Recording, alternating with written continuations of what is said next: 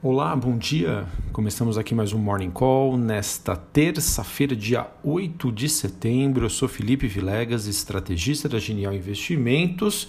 E a gente retorna aí depois do feriado prolongado. Eu espero que vocês tenham conseguido aí descansar, porque a semana, pelo menos do que a gente está vendo hoje aí, promete. Isso porque é, a gente já começa aí o dia né, falando que as ações continuam seu movimento de correção que foi iniciado na semana passada, ou seja, investidores estão aí observando de perto como as ações de tecnologia vão reagir nesta terça-feira. É, isso porque durante o final de semana né, aumentou o número de notícias que proporciona agora um certo desconforto sobre né, as condições de ações sobrevalorizadas e também relatos aí de que enormes posições e opções criarem uma febre especulativa, fazendo com que os mercados né, então acabem buscando por um ponto de equilíbrio, um ponto de ajuste. Ok? Nesta manhã então nós temos bolsas europeias e S&P futuro caindo. E isso acaba sendo motivado é, pelas falas do presidente Donald Trump, ele que alimentou as tensões com a China e após aí, o número de casos de vírus na Alemanha e no Reino Unido continuarem aumentando.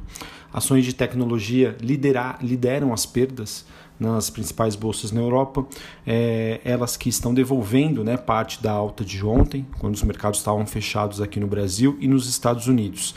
As ações, por exemplo, da EasyJet despencaram depois que a companhia aérea é, alertou né, que a demanda por voos está abaixo do esperado. É, as ações da Tesla, empresa de tecnologia americana, né, tecnologia automotiva, é, caem cerca de 7% nas negociações de pré-mercado dos Estados Unidos, pois era amplamente esperado na sexta-feira que a empresa fosse adicionada ao S&P 500, mas ela não foi escolhida. Olha só em que reviravolta. Uh, nesta manhã, né, como eu já disse, S&P Futuro tendo baixa moderada, porém a Nasdaq Futuro caindo cerca de 2%. Dólar Index, é, ou seja, né, é, o dólar contra uma cesta de moedas globais, principalmente o euro, tem a segunda alta consecutiva. Falando um pouquinho mais de Donald Trump, ele que prometeu reduzir drasticamente os laços econômicos na China, é, entre Estados Unidos e a China. Isso que acaba apresentando um certo contraponto, né? porque a China nunca importou tanta soja e milho dos Estados Unidos como ela tem feito nos últimos meses. Trump também ameaçou punir quaisquer empresas americanas que criem empregos no exterior e proibiu também aquelas que fazem negócios com a China de ganhar contratos federais.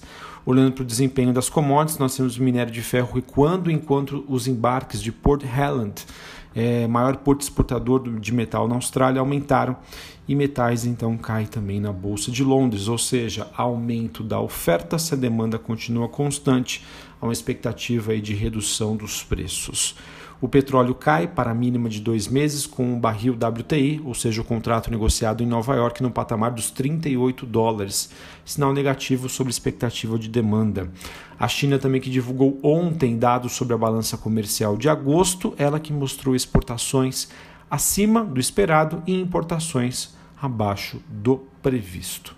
Beleza? Então esse é o resuminho que nós temos para essa terça-feira, né? retorno de feriado, como eu já disse, tanto aqui no Brasil, que foi o dia da independência, quanto lá nos Estados Unidos, né? ontem que acabou sendo o dia do trabalho.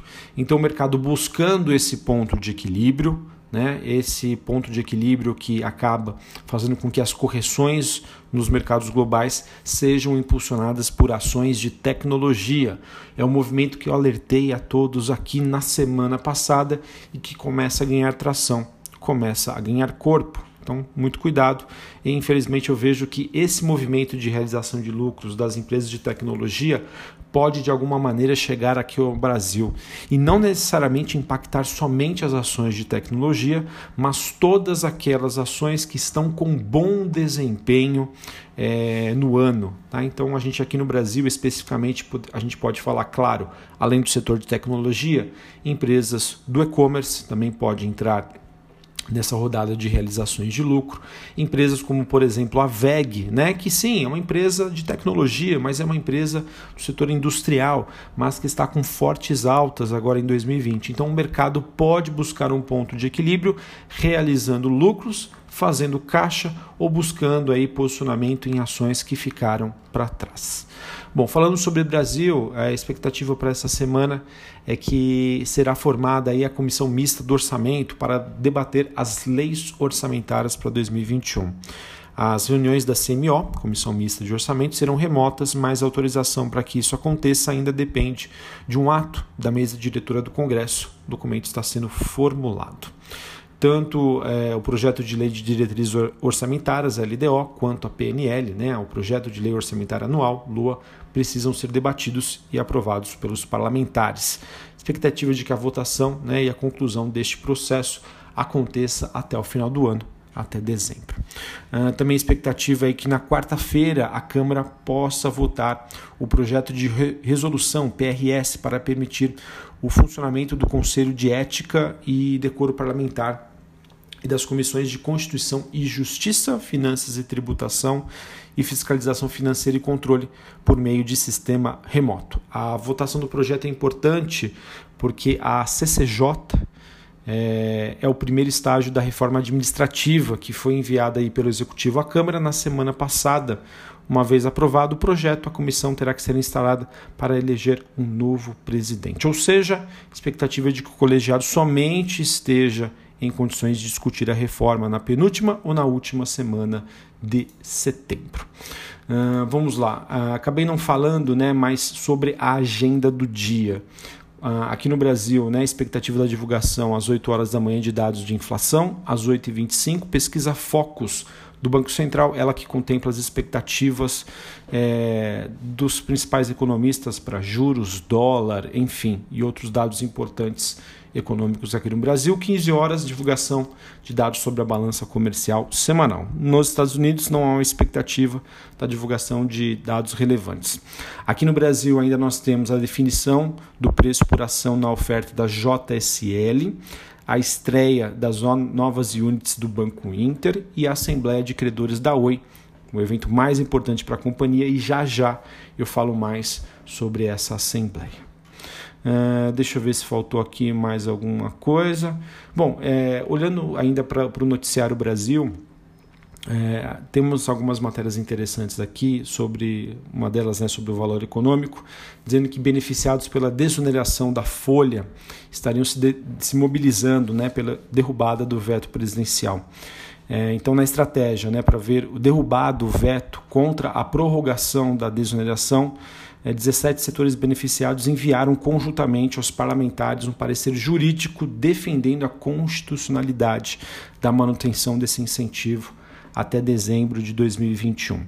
Tem uma matéria também super interessante no, no jornal Estado de São Paulo, Estadão, dizendo que o perfil dos investimentos produtivos feitos por estrangeiros no Brasil está se alterando. Um levantamento que foi feito pela Sobet é, mostra que o setor primário da economia brasileira, puxado pela extração de petróleo e minerais, recebeu nos últimos anos fatia maior dos recursos voltados para novos projetos empresariais ou a compra de participações em negócios já existentes. Uh, que mais? A proposta da reforma administrativa que foi encaminhada ao Congresso na semana passada traz um artigo que impede que o governo crie monopólios ou ressuscite antigos para beneficiar determinadas empresas públicas ou privadas. Notícia é essa aqui, então pode ter uma repercussão positiva, beleza? Bom, partindo agora para o noticiário corporativo, é, nós temos aqui uma matéria do Brasil Journal, na verdade ela utilizou como fonte aí o Financial Times, mas quero dar os créditos aí ao Brasil Journal, ela que mostra que a controladora da Ambev começou o processo para substituir o seu CEO global, o brasileiro Carlos Brito, ele que comandou aí a transformação da empresa na maior fabricante de cervejas do mundo. É, bom, com a derrubada de medidas de isolamento social e reabertura das fronteiras, o número de voos comerciais no mundo cresceu e atingiu o maior, maior patamar desde março. Ainda assim, ele é 40% menor do que em janeiro, antes da pandemia do coronavírus. Então, apesar da forte recuperação, ainda segue abaixo do que o mercado esperava que poderia estar. Isso é o que está derrubando empresas do setor aéreo lá no, na Europa. E isso pode ser refletido também aqui no Brasil, olhando para Azul e para Gol. O dólar em alta, se isso permanecer ante o real, também pode ser ruim contra essas companhias.